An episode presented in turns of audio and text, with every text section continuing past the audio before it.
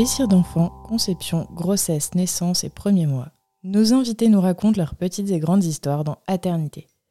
Aternité, c'est le podcast autour de la naissance de la parentalité. Je suis Clémentine. Et moi, c'est Marc. On s'est demandé comment les parents d'aujourd'hui vivent l'arrivée d'un enfant. Et parce qu'il y a autant de réponses que de parents, on vous propose de revenir sur ces chamboulements avec certains d'entre eux. Voici leur histoire.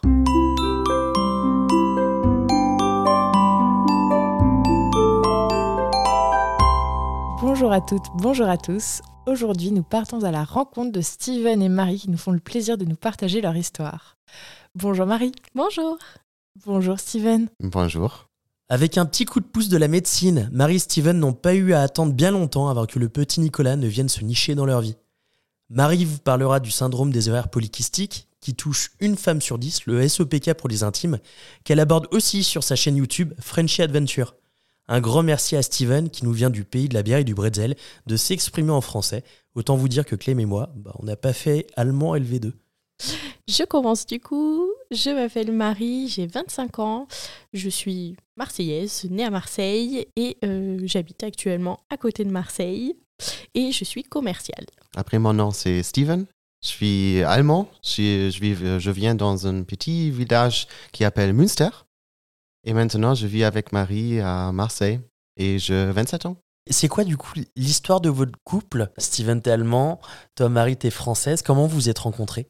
Alors on s'est rencontrés en Allemagne. Euh, moi j'étais partie euh, là-bas, donc à Münster, où Steven vivait, où il est né, euh, pour simplement une petite expérience euh, à l'étranger. Et on s'est rencontrés euh, sur Tinder.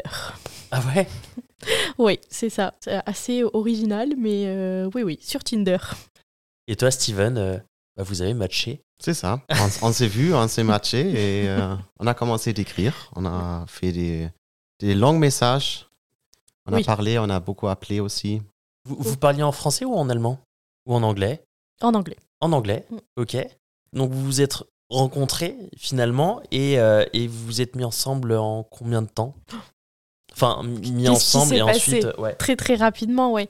Après euh, trois semaines de messages, on s'est euh, donné rendez-vous. Donc on s'est rencontrés pour la première fois physiquement, on va dire, dans un restaurant. On a passé la soirée ensemble. Terminé bien sûr par un petit bisou. Ok. Donc de là est partie euh, est partie l'histoire. Euh, C'était donc le 30 décembre 2016. Et, euh, et ensuite, euh, tout est allé assez, assez vite. Ok, ok, ça marche. Et du coup, vous êtes installés en Allemagne ensemble ou, ou en France? Euh, on, a, on a déménagé ensemble en, en- en Allemagne. Ok, Et euh, oui, on a, on a aussi changé l'appart plusieurs fois. ouais. On n'est pas resté dans, le- dans mon propre appart euh, dès le début. Et euh, oui, on a créé notre histoire là-bas ensemble. C'est Ok. ça. Et pour revenir un peu sur le sujet euh, du bébé, c'était le deuxième rendez-vous. On a déjà commencé de parler de- sur ça. C'est vrai Ouais, des prénoms. C'est vrai Ouais, Oui. ouais, ouais, des prénoms. C'était une des questions pour se rencontrer au Ouais. deuxième rendez-vous. Ouais, Et vrai. Nicolas, du coup, faisait partie de la liste Ah non, Nicolas, Non, non, on avait le prénom de la fille tout de suite. Ouais. Et garçon, on était un peu indécis. Pendant ton, ton aventure euh, à l'étranger, en Allemagne, tu as monté une chaîne YouTube qui s'appelle euh, Frenchy Adventure C'est ça. euh, et sur laquelle tu abordes notamment un sujet euh, qui, qui touche une femme sur dix. C'est le syndrome des ovaires polykystiques. Oui. Est-ce que tu veux nous en parler un petit peu? Oui, tout à fait. Euh, donc, euh, le SOPK, effectivement, euh, pour les intimes, c'est aussi plus facile à dire, faut être Oui. honnête. Le SOP. c'est ça, exactement. Exactement. Donc, c'est effectivement un syndrome qui touche une femme sur dix, avec des, des symptômes plus ou moins importants, hein, selon, selon les cas. Mais c'est un syndrome qui touche particulièrement la, la fertilité euh, de la femme, mais qui peut avoir aussi euh, d'autres euh, conséquences, euh, comme le diabète, notamment, chez certaines femmes. D'accord, ok. Et comment tu t'en es rendu compte du coup? Alors, bizarrement, j'ai toujours un petit peu senti que j'avais un problème, on va dire, euh, voilà, au sujet de, ma fertilité justement, alors que je n'avais jamais essayé d'avoir un, bébé avant, mais je le sentais au fond de moi parce qu'il y avait des, signes qui, ne trompaient pas, notamment une absence de règles assez fréquente. donc voilà, j'avais ça en tête quand même, qu'il y avait un, petit problème. Mais adolescente, bon, bien sûr, c'était pas le moment pour faire des recherches ou des examens, donc j'ai mis ça de côté. Et en fait, quand j'ai arrêté euh, ma pilule, donc c'était euh, fin juillet 2021, euh, je me suis rendu compte, encore une fois, que mes règles ne venaient pas, mais aussi qu'il y avait d'autres symptômes qui apparaissaient, notamment l'acné, la perte de cheveux, la peau qui devenait plus foncée aussi à certains endroits, notamment au niveau du cou, entre les jambes, au niveau des cuisses, des aisselles, ça fait partie des symptômes. Ça paraît assez étonnant, mais c'est hormonal, hein, bien sûr. Et, euh, et surtout, euh, j'avais décidé de faire des tests d'ovulation. Et en fait, je me suis rendu compte qu'ils étaient toujours très foncés. Alors que normalement. toujours positif. C'est ça, en fait, toujours quasiment positif. Donc je me suis dit, c'est bizarre.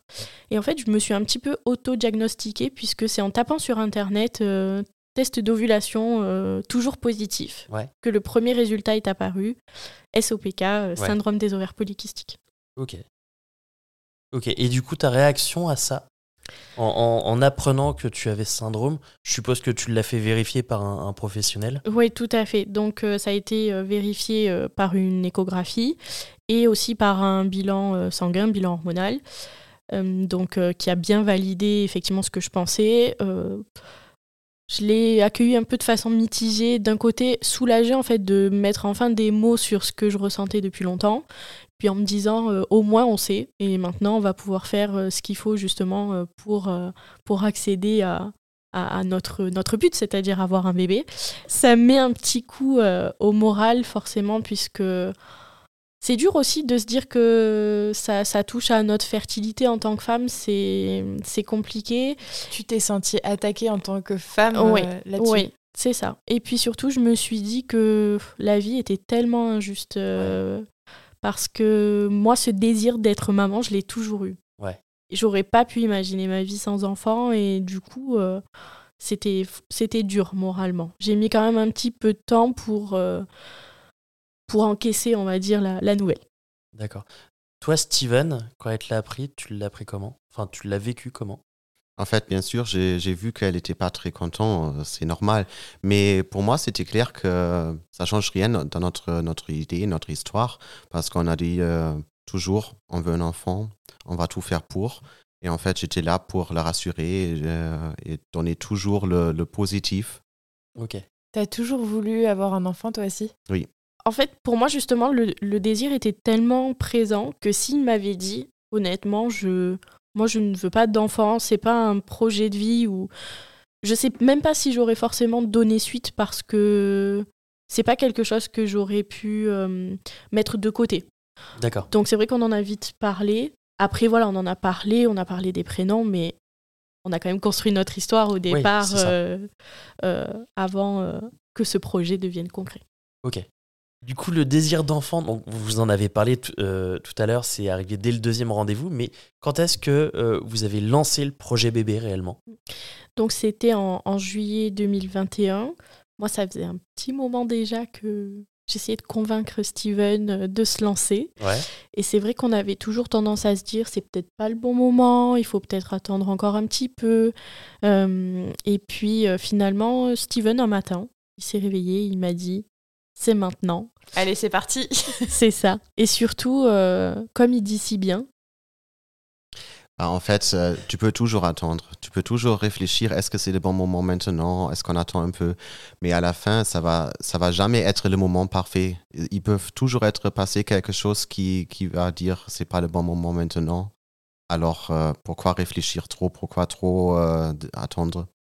Finalement, en fait, quand tu te poses la question est-ce que c'est le bon moment, c'est que déjà, ça commence à être le bon moment. Oui, c'est ça, je pense. Ok. Et vous avez mis quoi en place euh, pour, euh, pour ce projet bébé? Alors, moi, je me souviens que bah, j'étais allée voir la sage-femme pour un petit peu, euh, justement, faire un petit bilan. Elle m'avait prescrit l'acide folique, voilà, des petites choses comme ça. D'accord. et moi, du coup, j'avais acheté les, les fameux tests d'ovulation. Et en fait, euh, voilà, après c'est tout. On s'est pas vraiment pris la tête au départ. C'est vraiment au bout d'un mois et demi où, euh, oui, c'est ça, ça devait être, euh, on va dire, début septembre, mi-septembre, où, euh, ben, ne voy- voyant que je n'avais toujours pas eu mes règles et que j'avais toutes ces petites choses qui arrivaient, les tests d'ovulation qui étaient un petit peu ben, bizarres, quoi, toujours, euh, toujours positifs, que là, je me suis posé des questions. Donc, j'ai fait ma petite recherche euh, sur Internet. Et euh, je me rappelle que je suis allée voir la sage-femme avec mes tests d'ovulation. Je lui avais tous amenés. Et en fait, elle m'a dit euh, Oui, je pense effectivement que, que vous avez ce syndrome, mais là, pour le moment, on peut rien faire. En fait, vous êtes jeune, il faut attendre un ou deux ans. Et puis, si ça vient pas naturellement, ça sera la PMA. Ok. Dans deux ans. C'est ça. Ouais. Donc autant dire que quand il y a ce désir d'enfant, et en plus qu'on connaît la cause, le problème, c'est assez frustrant cette réponse quand même. Et puis quand t'en, es à là, c'est maintenant tout de suite. Exactement, oui, oui, c'est ça.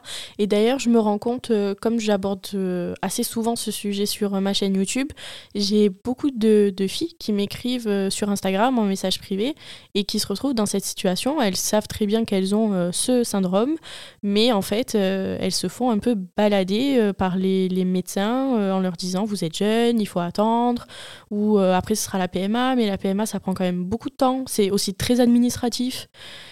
Donc c'est assez frustrant et franchement, ça, ça a aussi un côté assez déprimant. Ok. Et vous avez fait quoi à ce moment-là? À ce moment-là, j'ai pris, j'avoue, un peu les, les devants. Euh, j'ai regardé beaucoup de vidéos, euh, justement aussi sur YouTube, euh, des articles sur Internet. euh, j'ai aussi regardé sur des forums, notamment sur WeMoms. Et en fait, en voyant justement un petit peu l'expérience de toutes les filles qui avaient ce, ce syndrome, je suis tombée totalement par hasard euh, sur une, discussion euh, d'une fille qui habitait à Marseille. Il parlait du coup euh, de son gynécologue qui était apparemment exceptionnel, qui l'avait beaucoup aidé justement dans ce projet-là. Donc je lui ai écrit un petit message privé et on a un petit peu discuté. Donc déjà elle m'a rassurée. Ça fait du bien aussi de voir qu'on n'est pas seul. Et euh, elle m'a donné le contact donc euh, de ce, de ce gynécologue que j'ai bien sûr euh, tout de suite appelé et euh, qui m'a donné rendez-vous. C'était le 28 octobre 2021. Et c'est précis. C'est précis, oui, oui, ça a son importance justement pour la suite. Ok. Pourquoi, pourquoi son importance? Parce qu'en fait, euh, donc je l'ai rencontré le 28 octobre et je suis tombée enceinte le 28 novembre. Ah oui, euh, ok. Ouais, ça marche. Un mois jour pour jour. Exactement, Ok, donc ultra efficace. Donc ce magicien, exactement. qu'est-ce qu'il t'a fait? Euh, donc euh, il a bien reconfirmé le, le diagnostic qui avait été euh, posé et je me souviens après l'échographie, il m'a fait m'asseoir sur la table et il m'a dit ce bébé tu le veux et tu l'auras. Et je me rappelle que ça m'a mais tellement rassurée parce que souvent on retient le négatif en fait, on a tendance à voir justement ce qui marche pas chez les autres et à se projeter plutôt dans ça. Et là du coup qu'il soit si positif, euh, qui me donne vraiment espoir en fait. euh, Ça... Alors que jusque-là, t'avais plutôt du bah attendez euh, deux ans, on va voir si, Exactement. si jamais il y a un miracle ou pas, et puis voilà. C'est ça, tout à fait. Lui, il m'a dit il y a un problème, mais il y a des solutions. Donc euh, on y va. Et il t'a pas fait attendre. C'est ça, exactement. Ce docteur miracle, qu'est-ce qu'il t'a proposé? Donc il m'a proposé de faire euh, ce qu'on appelle une stimulation ovarienne. Euh, C'est-à-dire, euh, c'est un, un traitement euh, en plusieurs étapes. La première consistait déjà à me déclencher des règles, donc euh, avec un premier médicament. Donc ça, ça fonctionne un petit peu comme une pilule. On prend le- les médicaments pendant 10 jours et puis quand on l'arrête, on a nos règles quelques jours après. Donc ce sont des, des fausses règles, des, des règles provoquées, mais ça déclenche du coup euh, une sorte de cycle. Et suite à ça, donc je suis retournée le voir, à chaque fois échographie, bilan sanguin, c'est quand même quelque chose qui est très suivi et qu'il faut suivre parce qu'il y a des risques, il faut, il faut le préciser. Oui, t'es allé le voir du coup combien de fois euh, en un mois? Euh, je l'ai vu euh, trois fois. même Oui, trois fois, trois fois en un mois. Oui, oui. Parce qu'après, du coup, euh, une fois les, les règles qui sont apparues, donc je rappelle que quand j'ai arrêté ma pilule, je ne les avais pas eues. Donc en plus de quatre mois, rien du tout. Il m'a du coup prescrit à ce moment-là euh, vraiment le, le traitement, le médicament qui allait euh, stimuler vraiment les ovaires. C'est-à-dire que l'idée, c'était de faire euh, euh, grossir, mûrir euh, un ou deux follicules, donc ce qui se fait normalement de manière naturel et spontané chez une femme qui n'a pas ce syndrome. Et là, ça ne, ça ne se fait pas. Donc j'ai pris ça et aussi un autre médicament qui euh, permettait de faire épaissir en fait euh, la L'endomètre l'endomètre exactement merci euh, pour justement permettre une nidation euh, si déjà il y avait fécondation bien sûr. Euh, parce que c'est aussi un problème quand on a le, syndrome des ovaires polykystiques c'est que très souvent notre endomètre est très fin. Du coup même quand il y a fécondation il y a rarement nidation ou alors il y a souvent fausse couche derrière. Ok, donc en fait, il t'a fait euh, en premier provoquer des règles, ensuite il t'a stimulé pour que les, les ovaires produisent des follicules, du coup c'est des ovules. Ouais, qui grossissent en fait exactement et qu'après il puisse y avoir Et une ovulation. un, un autre médicament pour euh, faire grossir l'endomètre. C'est ça, exactement. Donc là, après, euh, à la fin de, de cette partie-là du traitement, donc dix jours après, je l'ai revu encore une fois. Et là, il m'a fait une échographie et il m'a dit que le traitement avait fonctionné puisqu'il y avait un follicule sur chaque ovaire, donc deux, qui avaient grossi, euh, qui étaient euh, mûrs, on va dire, et euh, que dans les 48 heures, j'allais très certainement euh, ovuler. Euh, pour être sûr, il m'a quand même prescrit une injection, donc c'est à se faire soi-même dans le ventre. Donc ça, c'est le côté un petit peu impressionnant quand même. On devient un peu infirmier dans ces cas-là. Euh, mais euh, et après, en fait, après ça, il y avait, alors, je dirais plus qu'à, et puis après, plus qu'à attendre, euh, bien sûr. euh, Et ce qui veut dire que toi, tu l'as vécu une fois, euh, il y a des femmes qui le vivent autant de C'est fois ça. que de cycles. c'est ça. Wow. C'est pour ça que on, on a eu une chance incroyable déjà de rencontrer ce, ce docteur qui a pris les choses en main tout de suite, mais en plus aussi que ça marche du premier coup parce qu'il y a des femmes qui font ça pendant beaucoup de cycles, sachant que c'est aussi quelque chose qu'on qu'on fait faire pour les fécondations in vitro et d'autres choses, donc ça peut être vraiment très lourd pour, euh, pour certaines femmes malheureusement. Comment vous avez appris que vous alliez être parent? Alors du coup, grâce au traitement, on savait exactement quand avait lieu l'ovulation. Donc du coup, c'est sûr que ça enlève un petit peu la magie quand même, parce qu'on sait pertinemment que deux semaines après, euh, il faut de toute façon faire une prise de sang. C'était demandé par le gynécologue, parce qu'avant de recommencer une stimulation ovarienne derrière, il fallait que lui il ait les résultats. Il fallait pas prendre de risques. euh, voilà. Oui, parce que si t'es enceinte, du coup, j'imagine que C'est- pas très bon de c'est stimuler. euh. Exactement.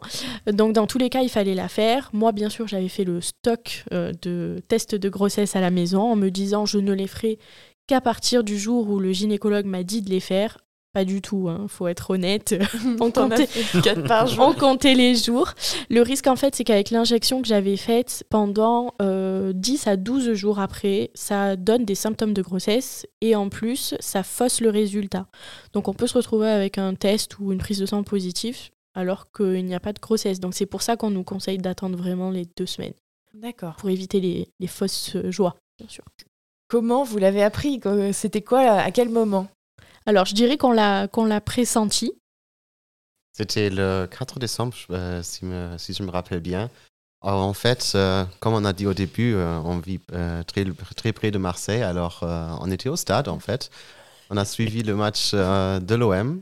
Et c'était à ce, ce moment-là que Marie, elle a, elle a senti les premiers trucs.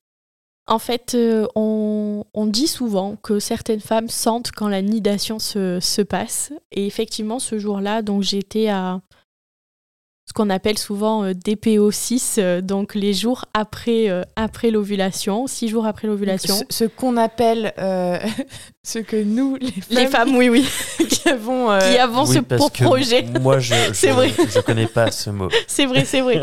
Non, non, vraiment les femmes qui ont ce projet et qui du coup sont à fond et vont tout calculer. Souvent, c'est comme ça que ça se passe. Mais effectivement, donc six jours après l'ovulation, euh, on était donc à ce match et j'ai eu mal au ventre. Très, très bas, comme on peut avoir quand on a nos règles, mais c'était pas du tout la même sensation. Et au fond de moi, je savais, je savais que c'était ça, que que- qu'il y avait ce petit bébé qui essayait de, de s'accrocher en fait.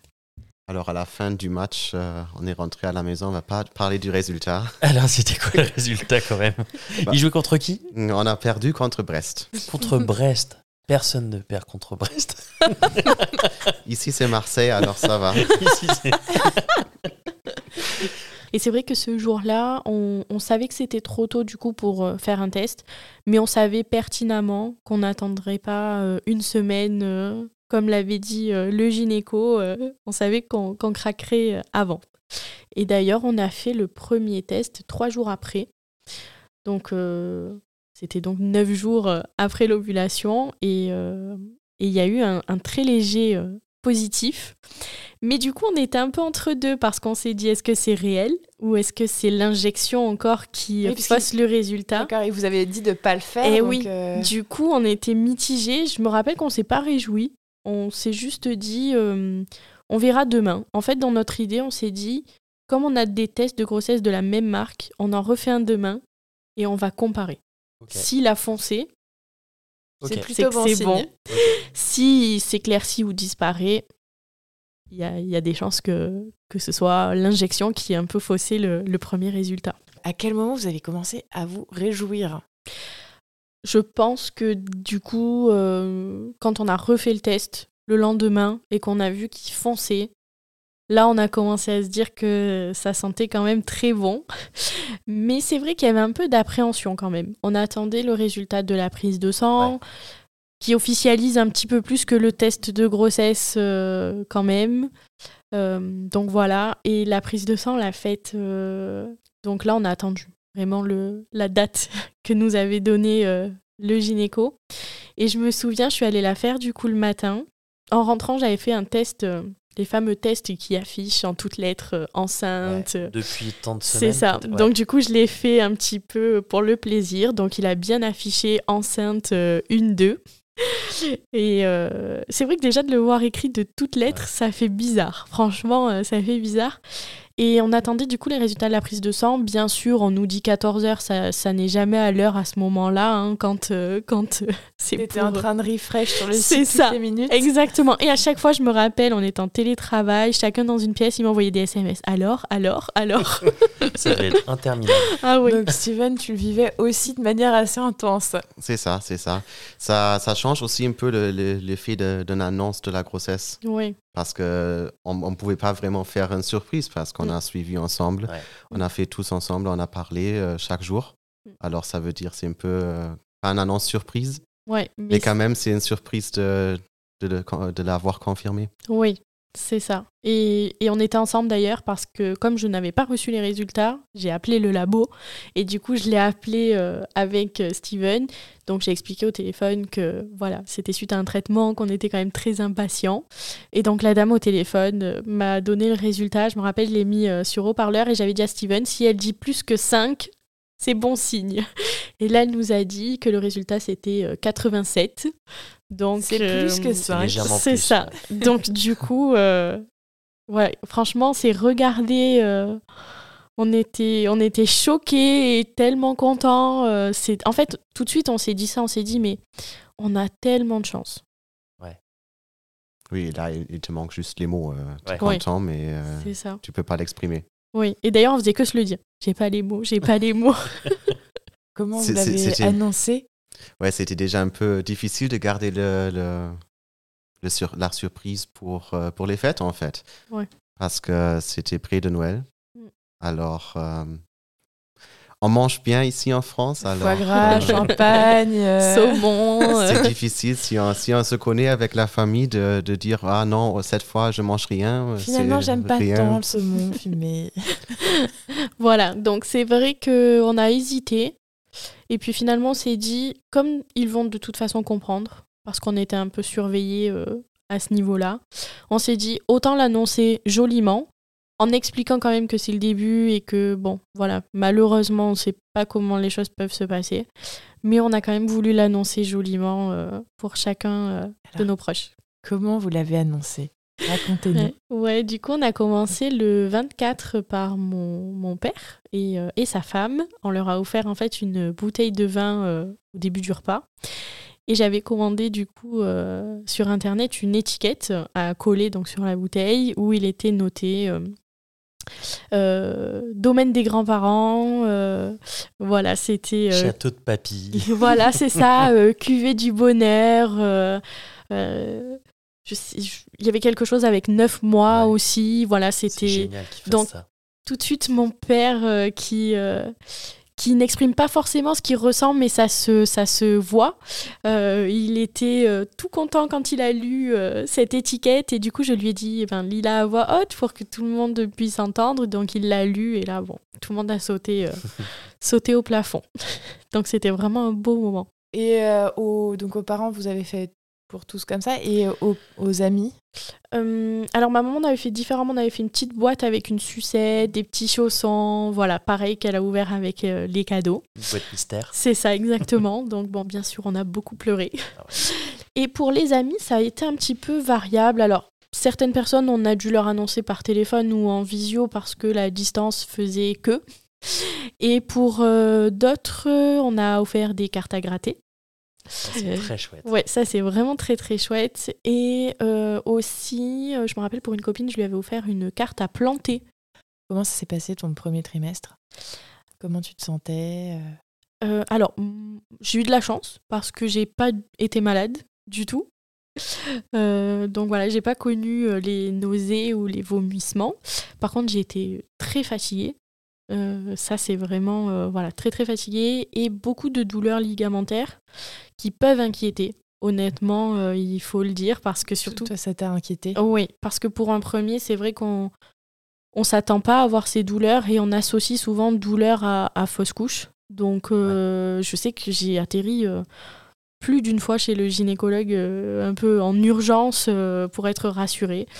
Mais voilà, tout, est, tout allait toujours très bien. Parce que quand tu dis douleur ligamentaire, euh, c'est à, quel endroit? C'était euh, très bas, dans le bas-ventre en fait, euh, voilà, limite pubis en fait. Et voilà, je... ça peut inquiéter. Oui, c'est ça, c'est vrai qu'on ne sait pas, ça ressemble un peu aux douleurs de règles, et comme souvent on dit que les, les contractions, ça ressemble un peu aux douleurs de règles, on, on fait un petit peu le, le, petit rapprochement dans notre tête et, bon, souvent, euh, forcément, on pense pas positif. Sans oublier qu'au tout début, quand on a su qu'on venait d'apprendre que j'étais enceinte, j'ai eu des petits saignements. Et pareil, ça, on en parle, euh, quand on en parle, c'est souvent pour euh, parler de fausse couche, alors qu'en fait, euh, ça peut arriver au début de la grossesse. Ça fait partie aussi de, de l'anidation, l'implantation de l'embryon. Donc, tout s'est bien passé au, final. Il faut consulter quand même quand ça arrive. il ne faut pas rester comme ça, mais au final, il n'y avait absolument aucun problème. Ok. Toi, tu as eu peur que ce soit tes règles qui débarquent, en fait. Oui, c'est ça. Je pensais que, que, qui avait fausse couche, hein, tout simplement. Ouais, ouais. Euh, c'était très, très inquiétant. Et toi, Steven, tu, te sentais inquiet aussi ou tu étais plutôt euh, rassuré par la prise de sang? Rassuré, c'est pas le bon mot, je pense, mais euh, j'étais confiant. J'étais confiant, j'étais là pour rassurer. Même, même si je savais pas même d'être. je ne pouvais pas être rassuré parce que c'est toujours le cas ça peut, quelque chose peut toujours arriver, mais j'étais là pour rassurer Marie. Quand elle a eu du stress, quand elle, était stressée en général, j'étais là pour leur dire tout va bien se passer. Et euh, je, fais, je faisais ça tout, tout le long de la grossesse. Toujours quand il y a quelque chose, j'étais là pour dire tout va bien se passer. T'étais son rock. C'est ça, c'est ça, Pour être, juste pour être là pour rassurer. Même si tu, toi, tu, tu te stresses aussi, mais euh, tu le montres pas et tu, euh, tu es juste là pour dire t'inquiète pas. Oui, c'est beau. C'est beau. Mais je pense que ça, c'est aussi le rôle du, du père pour, pour être là parce que déjà, euh, je vais sauter un peu, euh, peu avant, je pense, mais quand même, euh, tu le sens pas de même manière. Alors, tu es là pour juste pour montrer que tu peux pas le sentir et tu aides en, le, en bien, bien le sentir. Tu as eu un, un, premier trimestre quand même un petit peu angoissant. Comment ça s'est passé euh, sur le deuxième trimestre? Alors, mieux. Euh, déjà, le deuxième trimestre était moins médicalisé parce que du coup, euh, au premier trimestre, j'ai eu quand même beaucoup d'échographies, à peu près tous les 15 jours. Ça a commencé déjà avec une échographie à trois semaines, donc euh, c'est vraiment très tôt, simplement pour voir le, le positionnement du, du, sac, en fait, euh, de la poche. Parce qu'avec euh, les stimulations ovariennes, souvent il y a un risque plus important de grossesse extra-utérine. Ensuite, bon, il y a eu la fameuse écho, euh, euh, moi qui a été un petit peu plus tôt, mais de datation, on va dire. On a entendu le cœur, mais c'était encore vraiment très petit. Puis, pas encore une 15 jours après, ça a été comme ça pendant tout le premier trimestre. Alors, c'est très rassurant, dans un sens. Mais c'est vrai qu'en même temps, ça. À chaque fois, on est rassuré à un rendez-vous, mais en fait, on sait que 15 jours après, il y a le, le prochain. Est-ce que tout va bien se passer? Est-ce que voilà, c'est un peu, hum, c'est un peu à double tranchant, on va dire. Et c'est vrai que le deuxième trimestre, il a été un peu moins médicalisé. Et en plus, je le sentais bouger. Je l'ai senti bouger assez euh, vite. Ça, c'est rassurant, par contre. Ah oui, c'est déjà le sentiment est incroyable. Alors, c'est rassurant, euh, c'est Oui, rassurant non. quand tu le sens. oui, Parce que quand tu le sens plus, du coup, oui, ça c'est ça vrai. repart. C'est vrai, exactement. Et c'est vrai que je l'ai senti. À... J'étais enceinte de. C'était le début du quatrième mois. Euh, donc ça, c'était assez, euh, assez rapide. Mais euh, comme disait par contre Clémentine, c'est vrai que euh, le problème, c'est qu'au début, il est quand même encore assez petit. Donc suivant son positionnement euh, dans le ventre, on- il peut bouger mais on ne le sent pas. Et alors là, euh, ah là, on appuie sur le ventre, on essaie de le faire bouger, on mange quelque chose de sucré. À chaque fois, j'allais voir Steven et je lui disais, il bouge plus, il bouge plus. Il me dit, mais peut-être qu'il dort, peut-être qu'il a changé de position. Euh, Donc voilà, c'est vrai que ça a ce côté rassurant, mais dès qu'on le sent plus pendant une demi-journée, c'est C'est la panique. c'est la panique. C'était comme, euh, comme ton premier trimestre, mais en non médicalisé. c'est ça. c'est ça, exactement. Et toi, quand est-ce que tu as commencé à le sentir? Ah, On va dire après, le... c'est normal que le père il le sent plus tard, c'est c'est toujours comme ça. On a commencé, euh, qu'elle m'a dit, ah je le sens, mais mets ta main, mets ta tête, euh, Et- juste et- pour le et on sentir. sent jamais mais rien. On sent jamais rien. Ouais, on est d'accord. Et en plus, Juste le bébé fait toujours exprès de ne plus bouger aussi quand le père touche. Ça, c'est incroyable. C'est ça, et c'est... euh, Il est peut-être apaisé. Après, quand, quand tu le sens, là, c'est le, le- le plus beau moment. euh, Quand tu vraiment, tu, tu, tu as cette impression, maintenant, il, il fait un coup juste pour toi. Oui. Ça, c'est le plus beau moment. En plus, toi, quand tu as commencé à le sentir bouger, c'est au moment où on voyait le ventre aussi bouger. Du coup, parce qu'au début, c'est vraiment intérieur. Ouais. Mais après, quand on voit le ventre bouger aussi, c'est c'est incroyable. Ça, ça concrétise tellement le. Oui, ça devient palpable. Ah oui, c'est. Ça fait partie, je trouve, moi, des, des meilleurs moments euh, de la grossesse. Moi, je trouve que l'image euh, de, de ton coin de l'œil, euh, quand tu as des petits spasmes du coin de l'œil, c'est un petit peu ce qui se passe dans ça. ton ventre et c'est très bizarre. Ouais, ouais. C'est des mouvements involontaires de ta part. Ouais, ouais, c'est incroyable. Quand je m'allongeais, je disais à Steven, j'ai l'impression que j'ai des petites bulles qui éclatent en bas du ventre. Mais c'était très léger. Par contre, après, vraiment, à 4 mois, quand je l'ai senti vraiment bouger, là, c'était c'était des coups légers au début, puisque il n'a pas la force et la taille qu'il va avoir après. Mais euh, c'était vraiment des coups. Comment vous êtes préparés à la naissance tous les deux? Je sais pas si on s'est vraiment euh, préparé. On s'est préparé forcément un petit peu, mais je pense qu'on fait pas partie des.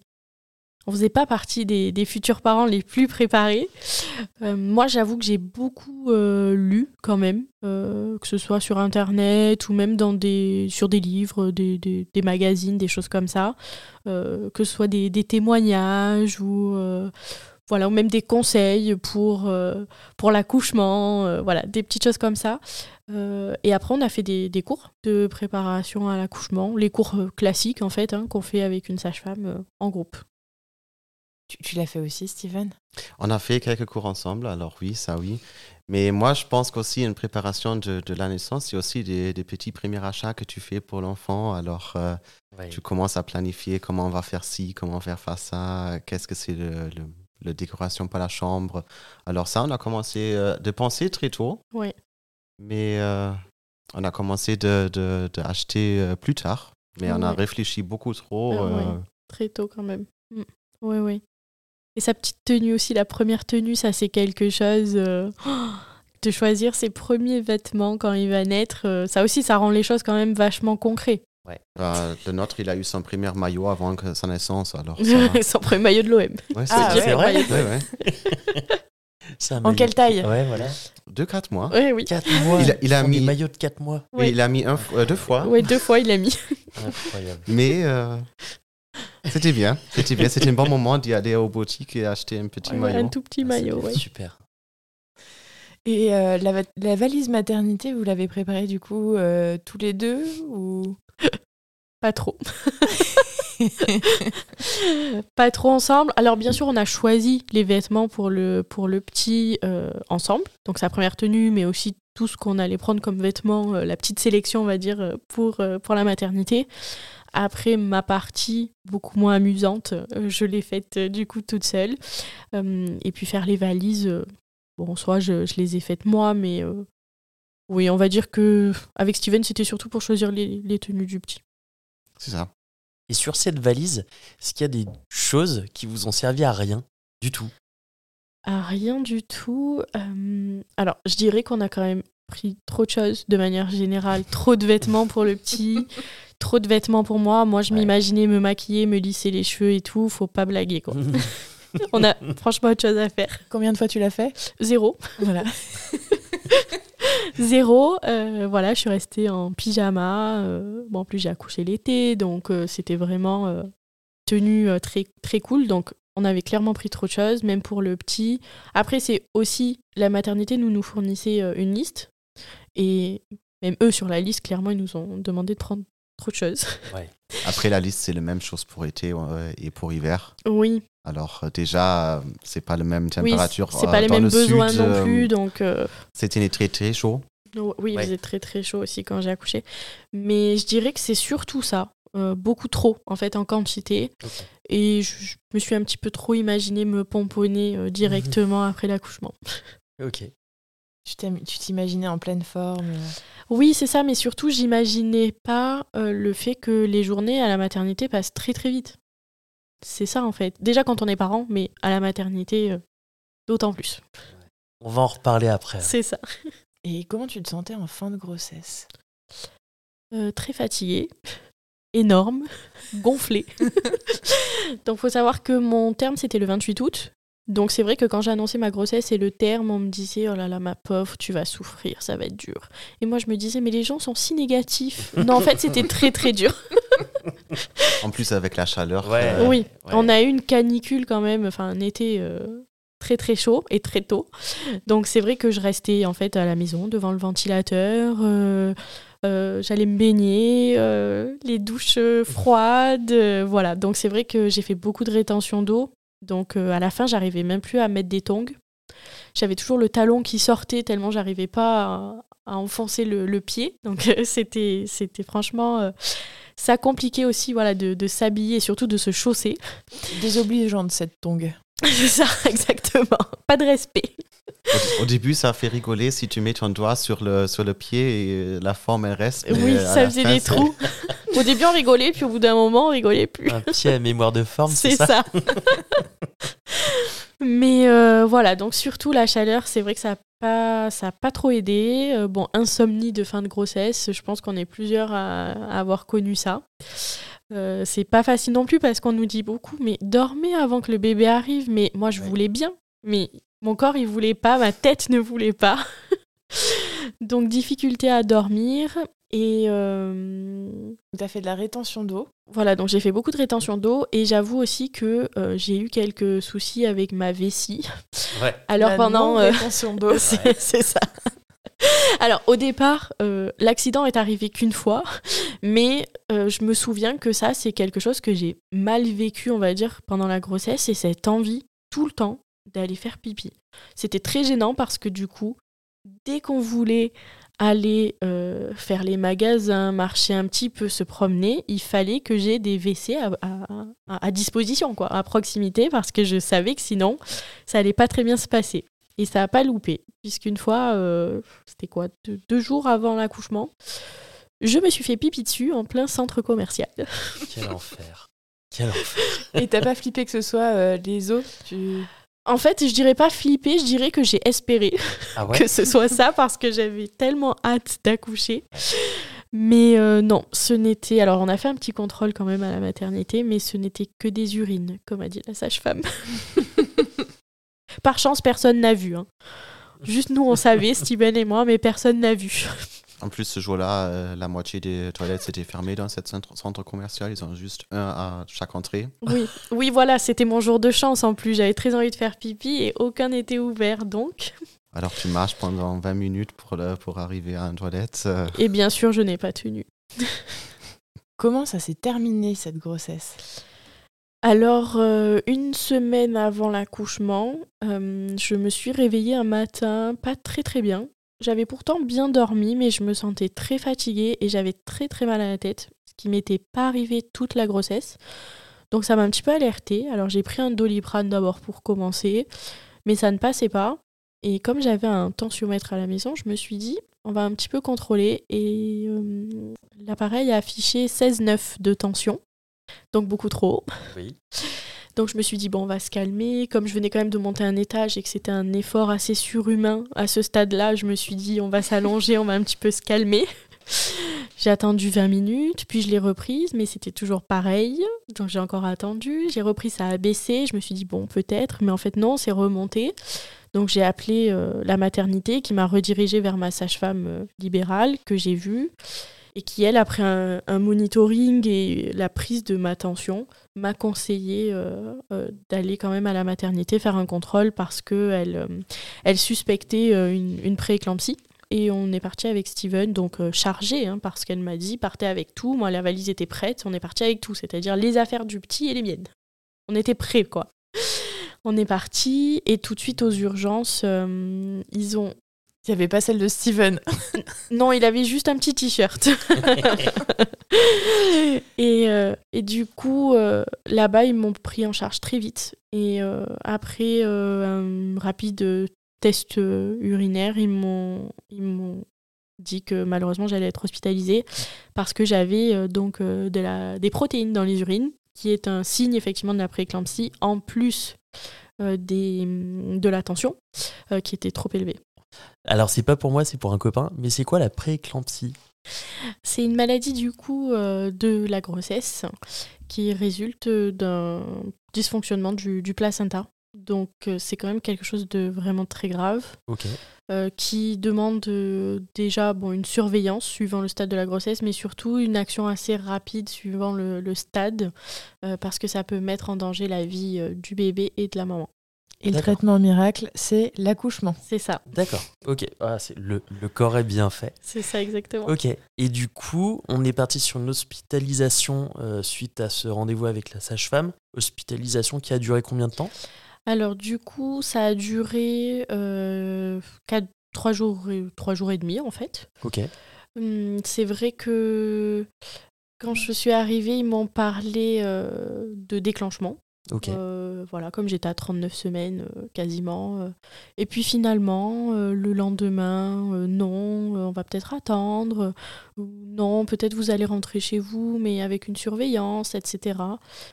C'est vrai que ça, ça a été un peu quelque chose de difficile parce que du coup, on nous avait quand même beaucoup inquiétés. Et euh, comme ils n'avaient pas la place apparemment euh, pour, euh, pour mettre en place un déclenchement. En plus, c'était le mois d'août, hein, faut pas oublier. D'accord. Euh, du coup, euh, on me proposait de rentrer à la maison, mais avec une surveillance importante, euh, donc euh, avec des rendez-vous tous les jours ou tous les deux jours avec la sage-femme. Donc c'est vrai que moi, j'étais pas très emballée parce que je me suis dit, si on nous demande une telle surveillance, c'est qu'il y a quand même inquiétude. Mhm. Est-ce qu'à 39 semaines, ça vaut le coup de prendre le risque? Je suis pas sûre. C'est ça. Est-ce que toi aussi t'étais angoissé, Steven? J'étais j'étais énervé, euh, vraiment. Énervé. Euh, Ah oui. Carrément. ça. C'est pas pour euh, parce qu'il n'arrive pas, mais euh, parce qu'il y a un problème. Il nous dit vraiment il y a quelque chose, sinon on, on peut rentrer sans problème. Mais si on rentre avec un suivi, ça veut dire il y a quelque chose. Alors pourquoi on peut pas On, on a besoin d'attendre? Donc en plus, je suis rentrée à la maison, c'était le 14 août, le soir. Ce qui fait que le lendemain, c'était donc le 15 août férié. Oui. Donc euh, pas de sage-femme. euh, donc je savais en plus que s'il y avait un problème, ben, c'était de nouveau euh, Hôpital l'hôpital. Et, euh, et le mardi, j'ai vu par contre euh, effectivement la sage-femme. Bon, à ce moment-là, ma tension allait bien. Elle a refait un test urinaire qui était bon. Et euh, le monitoring aussi classique, qui était bien. Donc ça allait mieux le 16 Donc ça, c'était le 16. Oui, le 16 août, exactement. Oui, oui.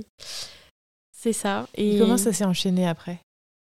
Et alors après, euh, donc ce jour-là, le rendez-vous sage-femme se passe très bien. Le lendemain, je vois mon gynéco qui voulait quand même me voir du coup après cet épisode aussi euh, hôpital. Euh, lui, par contre, du coup, il a fait une échographie euh, pour voir voilà si le bébé allait bien, la croissance, le niveau de liquide, amniotique, toutes ces petites choses. C'était toujours le docteur miracle? C'est ça. Et, et en fait, moi, je lui demande un peu, avec beaucoup d'espoir plutôt, euh, s'il peut euh, éventuellement faire un, un décollement des membranes.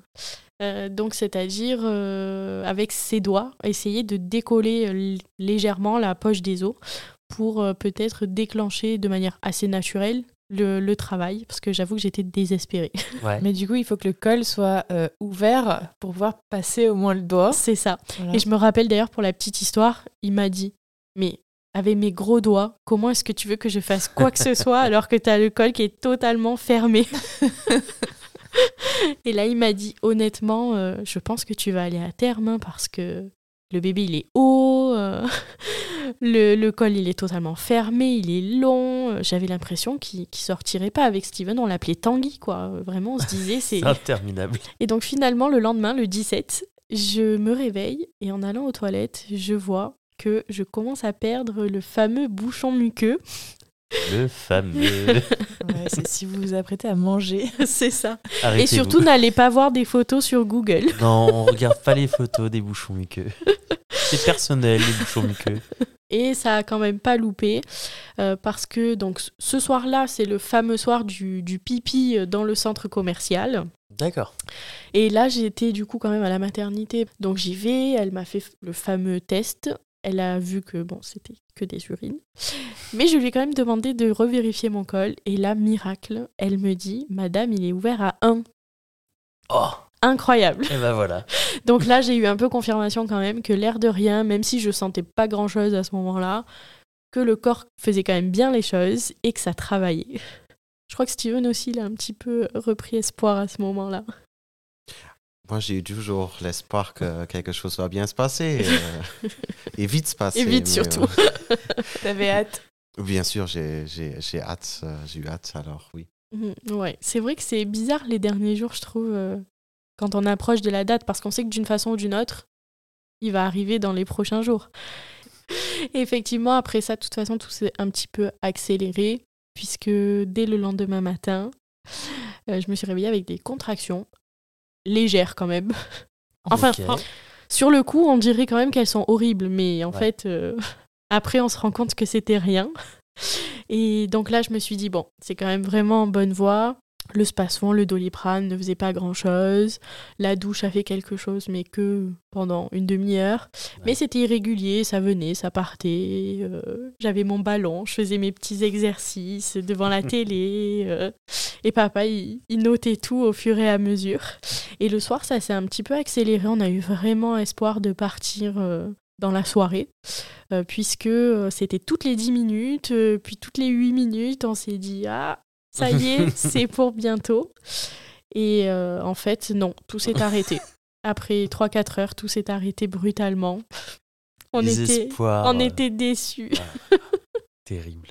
Mais Steven a vu le bon côté des choses, il m'a dit Ah, il nous laisse un peu nous reposer. Coup, ça a repris quand? Et en fait, très vite, On Ouais. allé se coucher vers minuit. Vers 2 heures, euh, je suis réveillée par un mal de ventre, mais plutôt euh, intestinal. Ok. Je suis allée euh, aux toilettes, sans rentrer dans les détails, et puis je suis allée me recoucher, normalement. Mais je sentais quand même que ça travaillait un peu, comme quand nos règles vont arriver. Et, et puis, euh, à 4h30 du matin, là, je suis réveillée par une grosse douleur, une, une grosse contraction. Et en fait, par réflexe, je vais sur les toilettes.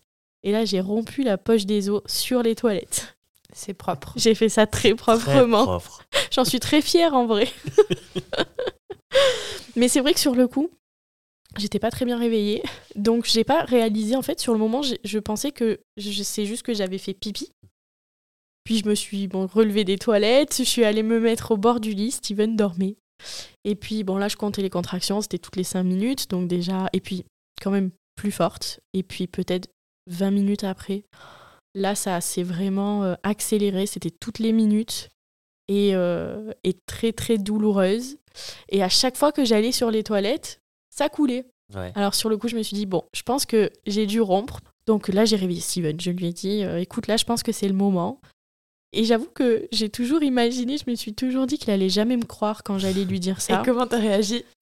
En fait, j'étais prête directement. Ouais. Alors, euh, Je crois qu'il a jamais été aussi prêt, euh, réveillé aussi vite. Euh, Il s'est tout de suite levé, il m'a dit, allez, allez, qu'est-ce que je dois faire? Je suis opérationnel, qu'est-ce qu'il y a? C'est ça. euh, juste les derniers préparatifs à faire. euh, elle euh, juste s'habiller un peu. Ouais, euh, m'habiller un peu.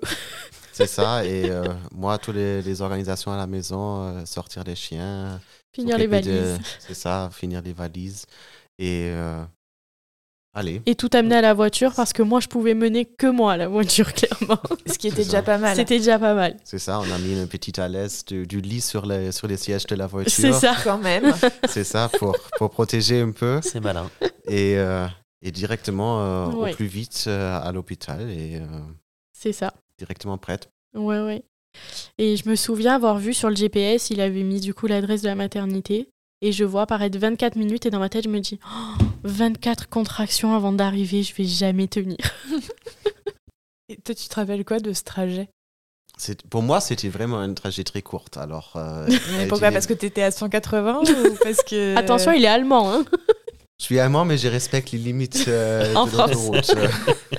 Non, mais quand même, euh, t'es es dans ton bulle. euh, toi aussi, tu regardes Mm. juste euh, de vite arriver. euh, et euh, Et en sécurité. c'est ça. Je pense qu'on était chacun dans notre bulle. Moi sur la douleur. Et toi, c'était nous amener à l'hôpital euh, rapidement, mais en bonne santé. Et d'ailleurs, pour la petite histoire, euh, sur le trajet, j'a- j'avais promis que je préviendrais ma mère, mon père et ma grand-mère. Et quand j'ai appelé mon père pour lui dire, euh, voilà, coucou papa, essoufflé, hein, là je vous le dis avec une jolie voix, mais c'était pas la même voix que ce jour-là. Donc 6 heures du matin, je lui ai dit, papa, euh, ça y est, on part à l'hôpital. Il me dit, pourquoi faire à, à 9 jours du terme, il me dit, pourquoi faire Et derrière, tu, euh, tu attends sa femme euh, qui, Oui, qui oui. applaudit. Ma qui est belle-mère qui gueule. applaudissait, qui était trop contente. euh. Et arrivé à l'hôpital, il se passe quoi? Alors, je me souviens que tu m'as laissé euh, devant. Et là, d'ailleurs, on a une voiture euh, assez haute, disons, et comme je suis toute petite, j'ai un peu sauté, on va dire, de la voiture. Et là, autant vous dire que ça a bien coulé. Donc là, c'était clair, quoi. je pense que dans la folie, je suis sortie avec la petite robe, euh, dont je rappelle, c'est le mois d'août, dans la culotte, euh, vraiment, à ce moment-là, je crois qu'on n'a aucune pudeur, aucun... En fait, on n'a pas la tête à ça, donc... euh, J'avançais et c'était pas loin pourtant l'entrée des urgences, mais oh, ça me paraissait tellement loin. c'était dur. Donc du coup, je suis arrivée. Bon, on a tout de suite vu à ma tête que il fallait pas trop me parler, il fallait pas attendre. Donc euh, on m'a tout de suite redirigée euh, vers, euh, vers le, le- bon service, le bon étage. Steven m'a rejoint. Alors, à cause du Covid, lui a dû attendre quand j'étais aux urgences. Et du coup, je lui parlais par, par SMS. Et je me souviens que rapidement, ils m'ont dit. Alors, déjà, ils m'ont dit que le col était ouvert à 1. Alors, moi, je me suis dit, ça veut dire que depuis euh, plus de 24 heures, il est couvert à 1. J'ai perdu les os. J'ai souffert toute la journée hier. Là, je souffre depuis deux heures. Et il est Tout toujours ouvert à 1. pour ça. Ça commence bien. C'est pas pour les 1 que tu t'inquiétais, c'est pour les 9 restants. C'est ça. C'est ça, je me suis dit, qu'est-ce que c'est que ce délire? Donc ouais, là, j'étais un peu... euh, J'avais un peu peur, en fait. hein. Je me suis dit, mais ça va durer combien de temps euh, comme ça C'est pas possible? Bon, là, elle m'a, elle m'a proposé la péridurale. Et pour la petite histoire, quand j'ai écrit à Steven que c'est bon, c'était le jour, il me gardait, je me souviens qu'il m'a répondu, Euh, là, j'ai un peu le stress qui monte. je pense que là, ça y est, il se disait que c'était concret, c'était aujourd'hui. Tu- Comment tu t'es sentie euh, quand, euh, quand t'as eu cette petite montée d'angoisse? Bah, en fait, ça, ça commence là que tu, tu, tu réalises, OK, maintenant, tous les, les, les jours avant que tu attends, où tu ne sais pas si c'est vraiment le bon jour, là, d'un coup, c'est, OK, là, dans quelques heures, il va être là. Alors, euh, tu, tu attends, tu sais, OK, maintenant, tu as besoin d'être là. Et euh, le jour, il commence, on va dire. T'attends ce jour avec euh, tellement d'impatience. Et quand tu y es, t'es un peu impressionné quand même. Tu te dis, ça y est, en fait, euh, au-delà de l'accouchement même, mais tu te dis, euh, je vais le rencontrer, comment il va être. euh. Bon, ça, tu, tu te le dis une fois que la péridurale est posée, hein, par Ouais. contre, euh, pas avant. Et vous saviez que c'était un petit garçon déjà Oui. Ok. Et cet accouchement, il s'est passé comment? Je sais même pas comment décrire. Alors raconte-nous. Alors déjà, ce qu'il faut savoir, c'est que ça n'a pas très bien commencé parce que donc quand j'étais encore aux urgences, ils ont essayé de me placer le cathéter, donc le simple cathéter. Ils ont, je crois qu'ils ont essayé cinq fois. Donc ils m'ont piqué à chaque fois cinq fois, mais ça allait pas au bon endroit, donc ils ont retiré le cathéter et puis ils ont réessayé et donc voilà donc. Parce que le, cathéter, c'est euh, c'est ce qu'ils te mettent dans la main ou dans oui, c'est ça dans la main. Oui, c'est dans la main. Voilà, c'est ça. J'ai eu un petit doute. Oui, oui, effectivement. C'est dans la main. euh, une fois le cathéter posé, l'anesthésiste arrive. Moi, je, je le vois avec sa cape, euh, mon sauveur. Voilà, je l'imagine comme ça dans ma tête. Et en fait, euh, ça va être très compliqué parce que, pareil, il a piqué cinq fois. Il n'arrivait pas à me poser euh, la péridurale. Et euh, au départ, Steven, du coup, était là. J'avais très très mal, je, je m'impatientais. Et alors, Steven, honnêtement, le courage, parce que lui qui craint les hôpitaux, les aiguilles, le sang, là, il a eu la totale. Comment était l'aiguille de la péridurale? Excellent. Monumental. Pour dire ça, et déjà, euh, elle a pas dit, mais pour poser cette cathéter, finalement, ses mains, c'était plein de sang. Ouais. Ah Elle ouais. est pleine de sang partout parce qu'ils n'ont pas arrivé. Alors déjà, les mains, euh, ils n'ont pas eu le temps de nettoyer. Alors ils ont laissé tout le le sang sur les mains. Oui. Ils avaient les, les mains pleines de sang avec une énorme aiguille. Quel Non, enfer. non, Marie, elle a eu les, les mains pleines de sang. Oui, oui, oui. Parce qu'à chaque fois qu'il me piquait, Ah oui. ça coulait un peu et au lieu de pas- mettre un petit Je, pansement. je voyais dans le dos et Non, tout, non. mais- Mais dans le dos, j'ai pas regardé. J'ai euh, pas eu le courage de tourner autour. Oui, mais euh, c'est vrai que je me rappelle pas avoir eu mal pour la péridurale, mais Après, il y a, il y a les contractions qui font que. voilà, en fait, c'est ça surtout, c'est que c'est les contractions qui font mal, donc du coup, on s'impatiente, la position n'est pas agréable, en plus, on doit pas bouger. Bon, finalement, ils ont réussi au bout de la cinquième fois, et au bout d'un quart d'heure, 20 minutes, je me sentais euh, soulagée, pas totalement, mais ça allait déjà Ça beaucoup mieux. mieux. Donc à ce moment-là, euh, j'ai essayé de remettre une dose puisque j'avais une petite euh, pompe justement euh, sur laquelle je pouvais appuyer pour euh, à chaque fois réinjecter un peu de produit. Et en fait, euh, quand j'ai appuyé dessus, message d'erreur.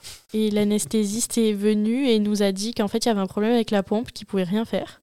Et que du coup, ben, à chaque fois que j'aurais besoin d'un peu plus euh, euh, d'anesthésie, quoi, il fallait que l'appeler et qu'il vienne directement. Donc autant vous dire que ben, le truc gênant, c'est qu'il y a un anesthésiste pour, pour toutes les Ouais. salles de naissance. Donc ça veut bien dire que s'il est occupé ailleurs, voilà. Du coup, après ça, euh, bon, bien sûr, la sage-femme est venue. euh, le col était ouvert à 3. Waouh Et euh, s'est présenté. On a parlé un peu du projet de naissance. Puis on était tranquille avec Steven pendant un moment. hein. On se disait même qu'on s'ennuyait. C'était quoi votre projet de naissance? Alors moi, je voulais pas quelque chose vraiment de physiologique, dans le sens où voilà, je voulais la péridurale, je voulais pas souffrir, je voulais rien sentir. J'avais envie, si c'était possible, d'accoucher sur le côté. Euh, voilà, pas forcément euh, comme ça sur le dos, parce que je sais que c'est pas ce qui favorise le plus la descente du bébé, le passage. euh. Après, j'avais noté, bien sûr, pas d'épisiotomie, pas de forceps. Bon, ça, après, malheureusement, je pense que toutes les femmes ne veulent pas, mais quand ça a lieu, c'est qu'il n'y a pas le choix. Donc voilà. Je pense qu'on juste on met un peu d'espoir, en fait. Quand on l'écrit, on se dit, ça va aller. Et j'avais demandé à ce que, avec Steven, on nous laisse quand même dans notre bulle. C'est-à-dire qu'on nous guide, bien sûr, parce qu'il faut, mais je voulais qu'on vive vraiment ce truc-là tous les deux. Et tous les trois après, une fois que, que le bébé serait là. Donc, euh, Comment tu l'avais vécu cette, euh, cette bulle, euh, Steven? En fait, c'était c'était très important que je me sentis là pour être là pour Marie. Alors, ça veut dire que même si on est euh, si on n'est pas dans le même esprit, on, on est on est à côté. Alors, je pense que c'est pareil pour tous les pour tous les pères que tu veux aider, tu le sens que tu veux aider, mais après tu peux juste être là pour rassurer. Tu tu essayes de parler, tu essayes de de juste euh, si les douleurs douleurs sont plus plus lourdes d'essayer de, de, euh, de parler de quelque chose d'autre, de, de penser à quelque chose de, de beau, pour juste euh, pas rester sur ce point-là et pour être là pour euh, le maman, la maman. En fait, quelque part, t'étais euh, la bulle qui protégeait sa bulle. Ouais, c'est un peu ça. Ouais, ouais, c'est exactement ça. Et je sais d'ailleurs qu'il me recentrait. Bon, à ce- là où j'en étais dans le récit, j'étais soulagée, mais quand plus tard, j'ai j'ai vraiment souffert. J'avoue que il m'a recentré sur ma respiration quand moi je, je commençais à perdre pied. Le côté animal est ressorti chez toi. Oui, tout à fait, exactement. Parce qu'effectivement, du coup, ce qui s'est passé après, c'est que hum, très vite, ils se sont rendus compte euh, que déjà le travail stagnait. J'ai stagné assez longtemps à 4 cm. Donc après avoir fait un examen, elle s'est rendue compte que le bébé était en position, euh, ce qu'ils appellent rêveur, c'est-à-dire qu'il regardait vers le haut. Donc il se présentait pas très bien. Euh, en fait, même dans cette position, en soi, euh, s'il reste comme ça, le- la voix basse est impossible. Donc soit le bébé ch- change de lui-même, euh, se repositionne pendant le travail, pendant la descente, soit eux arrivent à le faire manuellement, ou alors ça, finit, ça finit en césarienne. Donc quand elle m'a dit ça, j'avoue que ça nous a mis un- quand même un petit coup au, au moral dans le sens où bon, on se dit que c'est mal engagé quoi, honnêtement. Mais elle nous a dit que bon, il y avait quand même euh, il n'y avait pas d'inquiétude à avoir à ce stade-là. Donc on a fait confiance. Moi j'étais bien, je souffrais pas. Elle m'a mis du coup euh, dans le cathéter justement euh, de l'ocytocine pour accélérer euh, les contractions parce que le problème c'est que elles n'étaient pas assez fortes. Il y en avait mais pas assez fortes pour justement que le, que le col continue de s'ouvrir. Et en plus, cette position-là du bébé fait que le travail stagne parce qu'il appuie pas correctement. Donc euh, voilà, elle a mis l'ocytocine. J'avais de très grosses contractions, on le voyait sur le, sur le monitoring, mais je ne sentais rien. Et à un moment donné, ça a été un peu la panique euh, parce que le monitoring s'est mis à, à sonner. On a vu que le cœur du bébé, du coup, a chuté euh, totalement. Et du coup, c'est exactement comme on peut voir à la télé, dans les reportages. 10 personnes qui débarquent. C'est ça, personne te parle. Euh, eux se parlent pas non plus, mais tu sens bien qu'il y a quand même quelque chose qui va pas. Ouais. Et en l'occurrence, on le voyait aussi.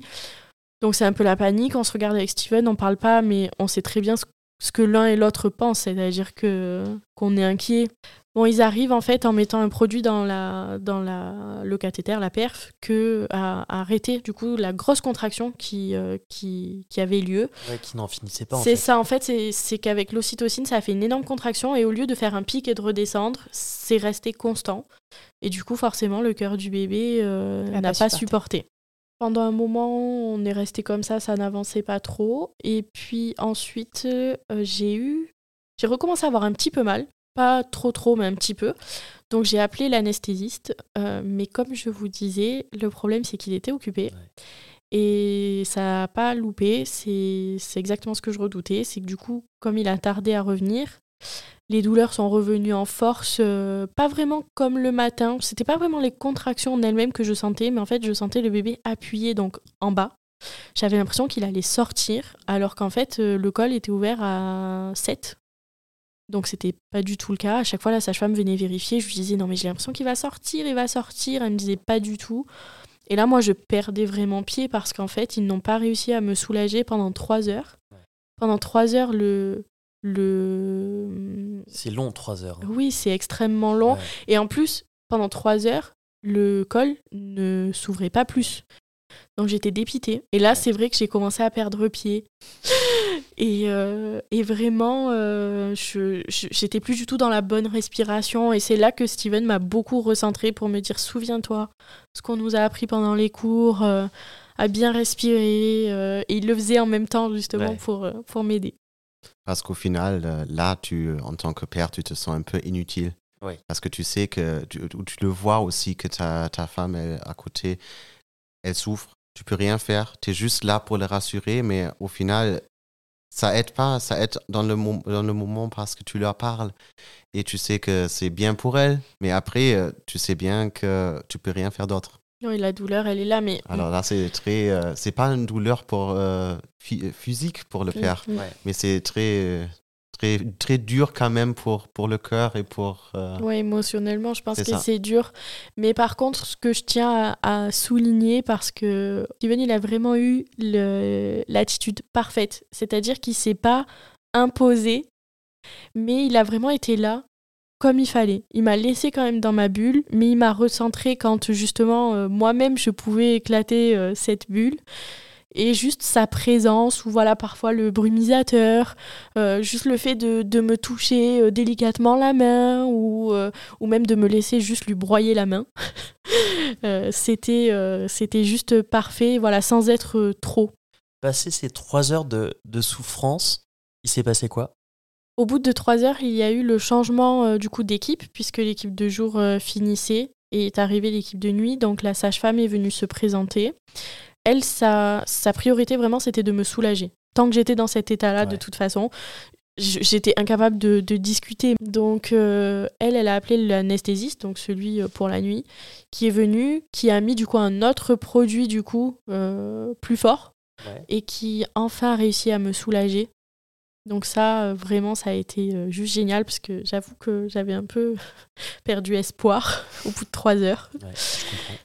Donc ça m'a soulagée, on a pu enfin parler avec cette sage-femme qui était très gentille et euh, qui m'a dit euh, maintenant on se laisse une heure. On avait éteint les lumières justement euh, pour vraiment se reposer, fermer un peu les yeux. Et il me semble que moi j'ai même réussi à dormir.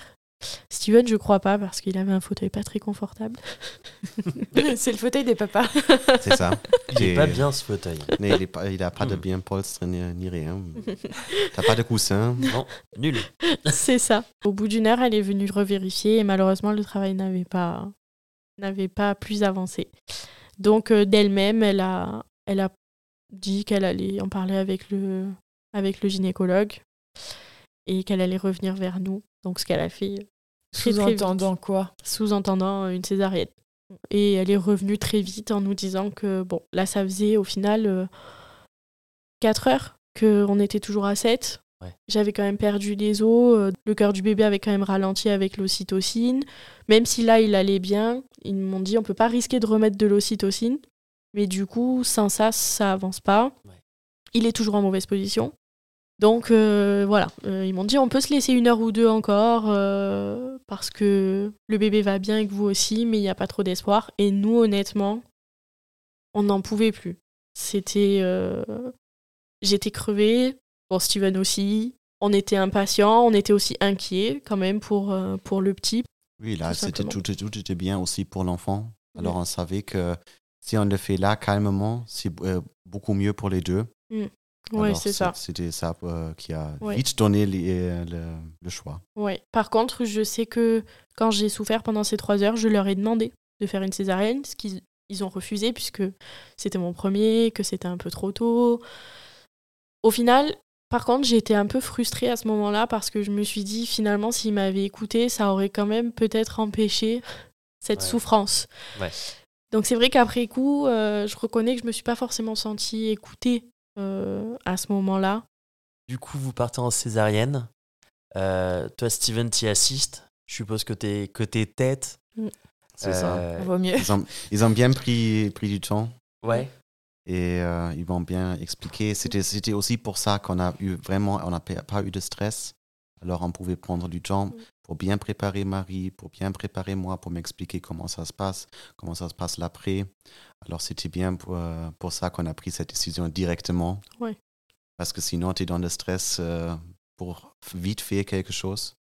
Oui, là l'avantage c'est que c'était une césarienne d'urgence puisque pas programmée, mais en fait il n'y avait aucune urgence ni pour le bébé ni pour moi, donc euh, on a pu euh, apprécier vraiment ce moment, euh, la naissance. Du coup, euh, moi je suis arrivée euh, au bloc euh, d'abord, donc on m'a installé, préparé, euh, euh, voilà, installé le champ, tout ça. Je me rappelle avoir vu mon ventre comme ça, mon gros ventre. bah, pour la dernière fois, Ouais. finalement. Et d'un coup, ils ont mis le chant. Et c'est vrai que sur le moment, je n'ai pas réalisé, mais en fait, c'était la dernière fois, quoi. Avec, Tu lui as dit au revoir. C'est incroyable quand même, après coup, de se dire... euh, Après, il, était, il était tout gros, et puis après... euh, Moins. Oui, c'est ça. C'est ça. Mais ouais, c'est assez impressionnant. Euh, je me rappelle qu'il faisait froid. Dans le bloc, il faisait vraiment très froid. Par contre, l'équipe était vraiment super. Ils nous ont bien expliqué les choses, ils blaguaient. Mais pareil, ils n'ont pas cassé cette bulle dans laquelle on était. Ils nous ont beaucoup parlé au début. Et quand vraiment ça a commencé, qu'on s'est parlé, nous, avec Steven, qu'on était un peu en, en connexion, euh, ils nous ont laissés. Et c'était vraiment un très beau moment. Donc euh, Nicolas est arrivé le 19. C'est ça, le 19, à 22h10, en pleine forme. Euh, donc, euh, c'est vrai que ça va très vite, hein, la césarienne. euh, du moment qu'il commence, euh, le bébé est assez rapidement euh, dehors. Je me rappelle que on se parlait, et puis le gynécologue nous a dit euh, euh, Ça y est, je vais sortir le bébé. Ah, il a des cheveux. Alors là, on a arrêté de parler. Et on a attendu. euh, en vrai, ça allait très vite, mais ça paraît long, les quelques secondes juste pour l'entendre. Et puis quand on l'a entendu pleurer, euh, bon, moi j'ai pleuré aussi avec. Ouais, je comprends. Quand même moi aussi. oui. Je comprends. C'était c'était un bel moment. Ouais, c'est tellement émouvant. À partir du moment où ils ont, ils ont euh, euh, sorti le bébé, ils vous l'ont présenté, je suppose? Et après, est-ce qu'ils t'ont emmené à côté pour euh, faire les premiers soins ou... Euh, un truc euh, qui était très bien là aussi en césarienne toujours, c'était le moment où ils ont donné le bébé à, à Marie. Ouais. Alors il, est- il a fait son premier cri, il a pleuré, tout va bien. Et euh, on l'a amené à Marie. Il nous a regardé, on a commencé à lui, à lui parler et directement il a arrêté de pleurer, il a Ah, fait son magnifique. Ouais. Alors il a senti que c'est nous. Ouais. Mm, ouais. C'est ce que l'auxiliaire disait. Ouais. Elle a dit on sent que d'un coup, euh, ça l'a apaisé de vous entendre. Et ça, c'était vraiment beau. Et du coup, je rajoute un petit détail. Avant de le mettre sur moi, ils l'ont montré par-dessus le champ. Déjà, on a pu l'apercevoir. Et ensuite, ils l'ont mis sur nous, effectivement. Donc, c'est très rapide, mais c'est un beau moment. Et après, oui, on est, on est parti, euh, parti à côté, on a fait les premiers soins. J'étais un peu euh, timide, on va dire, alors j'étais un peu, euh, peu loin. Alors les, les, le, le personnel, ils m'ont dit euh, Venez, c'est votre enfant, vous pouvez prendre les photos, vous, Vous pouvez le lui toucher. parler. c'est ça. Alors, euh, oui, euh, j'ai. C'était le premier moment, je ne savais pas comment réagir, alors j'étais très ému, alors oui. Et euh, après, on est pas parti. On est parti en, en salle de réveil. D'accord. Et je me souviens quand je suis arrivée en salle de réveil, du coup, Steven avait Nicolas en peau à peau. Et c'était tellement mignon. Oui, quand même, on, on va dire que c'était aussi, on avait un peu de chance parce que c'était la nuit, rien de programmé alors. On avait la chance qu'il n'y avait pas d'autres césariennes d'urgence, Mm. alors on était seuls avec Dans toute l'équipe juste pour nous. Ouais. On n'avait personne d'autre dans la salle de réveil, alors on était vraiment juste nous trois. Dans notre bulle. Et on a eu le temps à tout, Mm. à tout faire. Tout le monde a pris le temps d'expliquer comment faire bien ça, comment bien, bien faire ça. Ouais, ça c'était vraiment. euh, Donc Steven a pu donner le premier biberon, Ouais. puisque mon choix du coup c'était de ne pas allaiter. Moi à ce moment-là j'avais beaucoup de tremblements, du coup j'ai pas pris le petit tout de suite, mais assez vite quand même, peut-être une demi-heure. C'était le contre-coup de la césarienne. Ouais, c'est ça. Une fois que c'est passé, euh, ils, ils m'ont mis euh, aussi Nicolas en peau à peau. Ouais, cet moment, tu peux pas expliquer. Cet sentiment que tu as dans cette situation-là, tu peux pas expliquer. Et ses premiers jours à la maternité? Mitigé. euh, du coup, moi, je, on est retourné en chambre tous les trois. C'était 2h30, 3h, donc du matin. Steven a dû partir. euh, enfin, il pouvait pas rester pour euh, la nuit, même les nuits d'après, tout simplement parce qu'on a deux chiens et que on n'avait personne pour s'en occuper. Donc du coup, il est resté un petit peu avec nous en chambre, puis ensuite il est parti. Et c'est vrai que là, ce que j'ai mal vécu, bon, Nicolas dormait, mais c'est que en fait, quand l'auxiliaire et la sage-femme sont venus euh, se présenter et un peu m'expliquer les, les premières choses, l'auxiliaire euh, m'a dit euh, mais comment ça se fait votre votre mari ne reste pas mais nous on va pas pouvoir s'occuper du petit toute la nuit j'ai d'autres j'ai d'autres bébés et elle m'a un peu tout mis sur le lit sèche oui en plus elle m'a un petit peu tout mis sur le lit en mode euh, comme ça vous avez tout, vous pouvez vous débrouiller. Sauf que clairement on était encore anesthésié euh, jusqu'en dessous de la poitrine. Ouais. C'est pas possible de prendre un bébé dans son berceau, de le, de le mettre dans son lit, de se pencher, euh, et c'est même dangereux. Mais heureusement la sage-femme était adorable et du coup elle est venue m'aider pour le petit. Merci à elle. Ouais. On l'embrasse. c'est ça. Qui a donné le premier bain? Euh, C'était moi. Ouais. C'était moi. Euh, du coup, je me suis assez vite levée. Aussi parce que j'avais envie de m'occuper de mon bébé et que justement cet auxiliaire m'avait euh, un peu agacée. Donc je me suis vite levée et je crois que le bain, oui c'est ça, a eu lieu le 21 août. Euh, donc comme j'étais debout, euh, c'est moi qui lui ai donné et papa bien sûr filmait et prenait Ouais. les photos. Il Quand était pour- présent. C'est ça. C'est ça. C'est Et quand ça. même pour ça, pour ajouter, c'était vraiment quelque chose où je suis très fier qu'elle a, qu'elle a eu la force directement de faire tout ce qu'elle voudrait et tout euh, s'occuper de, de Nicolas. Ouais. C'était quelque chose de très, très, très mignon et très joli. Et ça a beaucoup montré aussi la force qu'elle a. Et comment t'as trouvé ta, ta place de, de papa dans ces soins, euh, justement? Hum, J'étais toujours là. Alors, toujours quand, quand je pouvais aider, euh, je, je donnais des trucs. Je, je, je donnais beaucoup le, le biberon quand j'étais là-bas.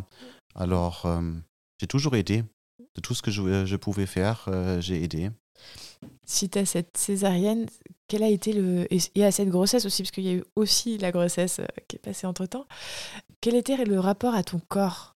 Alors, au départ, ce qui était drôle, c'est qu'en fait, suite à ma césarienne, euh, ils m'ont fait un pansement compressif. Donc, sur le coup, t'as l'impression que t'as le ventre qui est nickel, tout plat et tout. Je me suis dit, super Bon, en fait, quand ils ont enlevé le pansement, c'était pas du tout pareil. Donc, c'est vrai que. Alors, j'avais des vergetures sans grande surprise. Elles sont apparues pendant la grossesse, elles n'allaient pas disparaître euh, après l'accouchement. Mais ce qui m'a un peu gênée, moi, c'est surtout la- le ventre qui pendouille.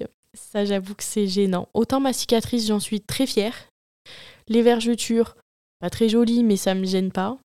Le ventre qui pendouille, c'est un peu plus difficile.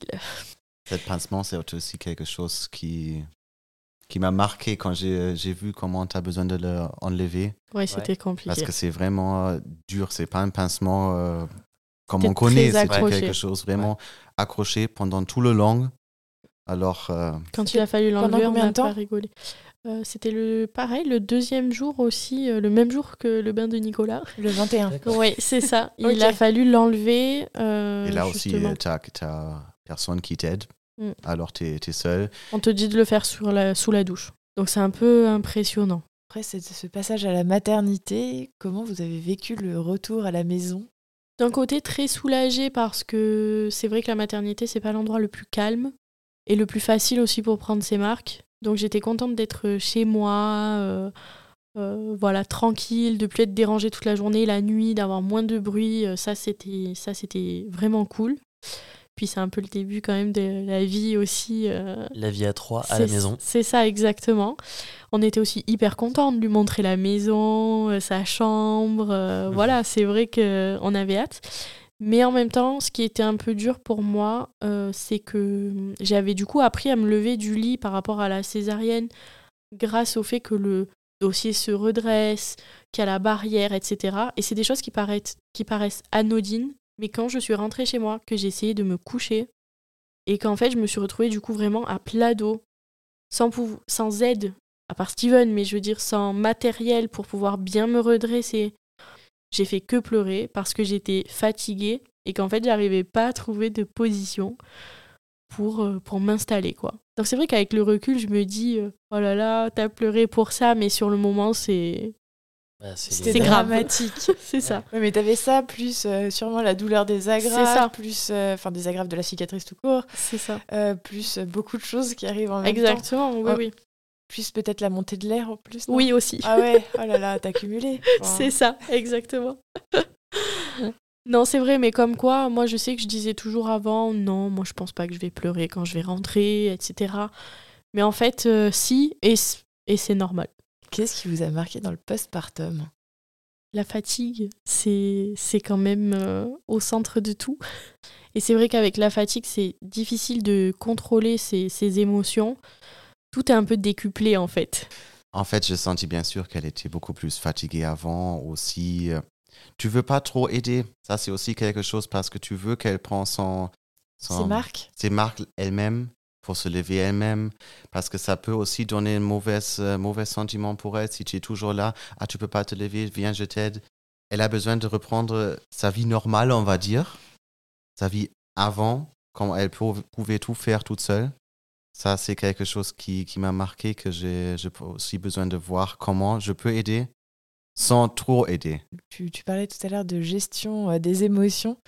Euh, Est-ce que les premiers mois, ça a été plus difficile euh, dans votre couple? Je dirais que déjà que les trois premières semaines ont été vraiment difficiles. Parce que du coup, Nicolas euh, ne dormait pas ou très peu. Steven, quand je suis rentrée et qu'on a passé la première nuit, euh, je pense que là, il a un peu réalisé ce que je lui décrivais. Parce que quand même, si quand j'étais juste là euh, la journée, Ah là, il dormait. pour moi, c'était c'était Ah oui. toujours calme. Quand, quand on est rentré à la maison, là, on a vraiment senti. je- je- moi, j'ai vraiment senti la différence. Ah oui, t'avais tes heures de sommeil. nuit, quoi. c'est ça, c'est ça. Moi, j'avais déjà accumulé du coup euh, le manque de sommeil. Steven avait du coup un peu plus de sommeil en réserve que moi, mais très vite, euh, c'est épuisé.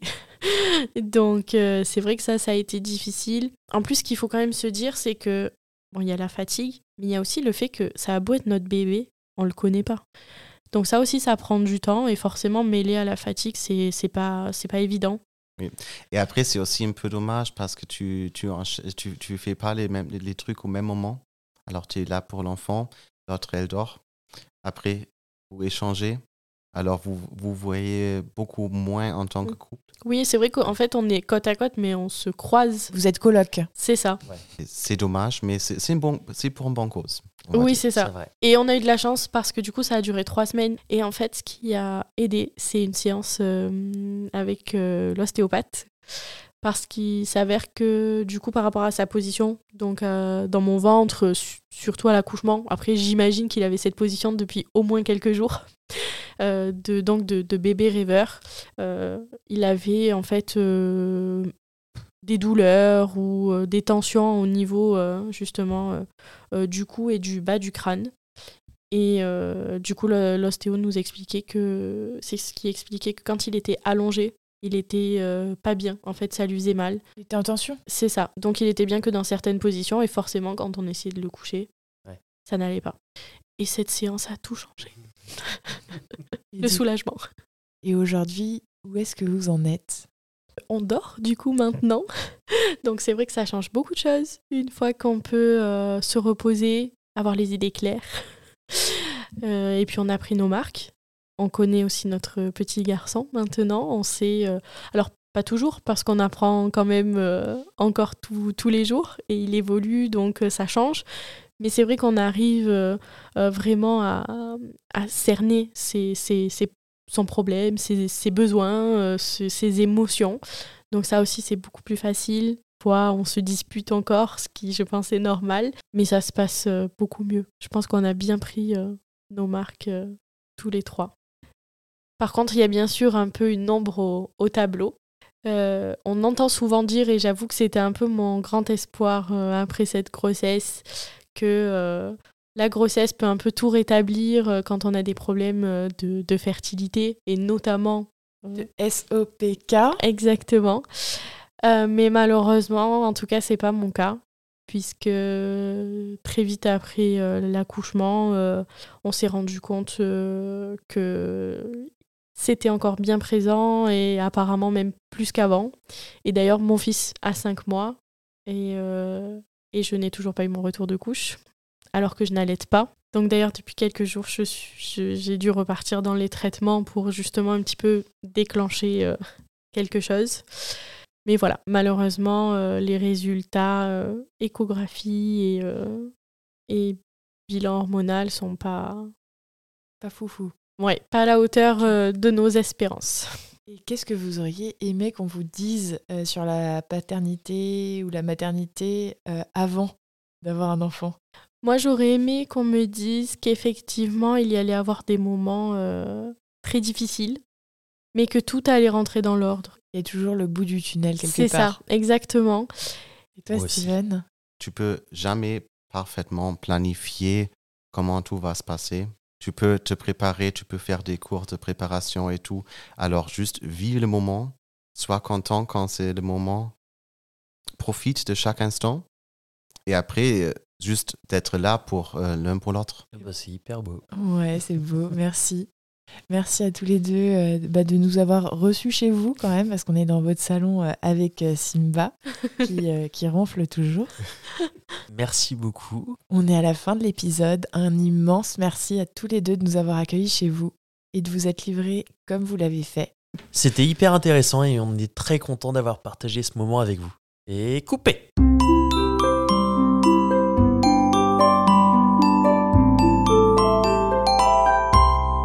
C'est la fin de notre épisode. Merci d'avoir écouté Aternité. Si vous avez aimé, n'hésitez pas à vous abonner à ce podcast. Vous serez informé dès qu'une nouvelle histoire sortira. Si vous aussi, vous avez envie de nous raconter votre histoire, n'hésitez pas à nous contacter en passant par le site accent.com. Moi, j'ai une petite question. Munster, c'est de là que vient le, le, le fromage? Non Ok. Et le Munster Munch? Non Ça vient pas de là non plus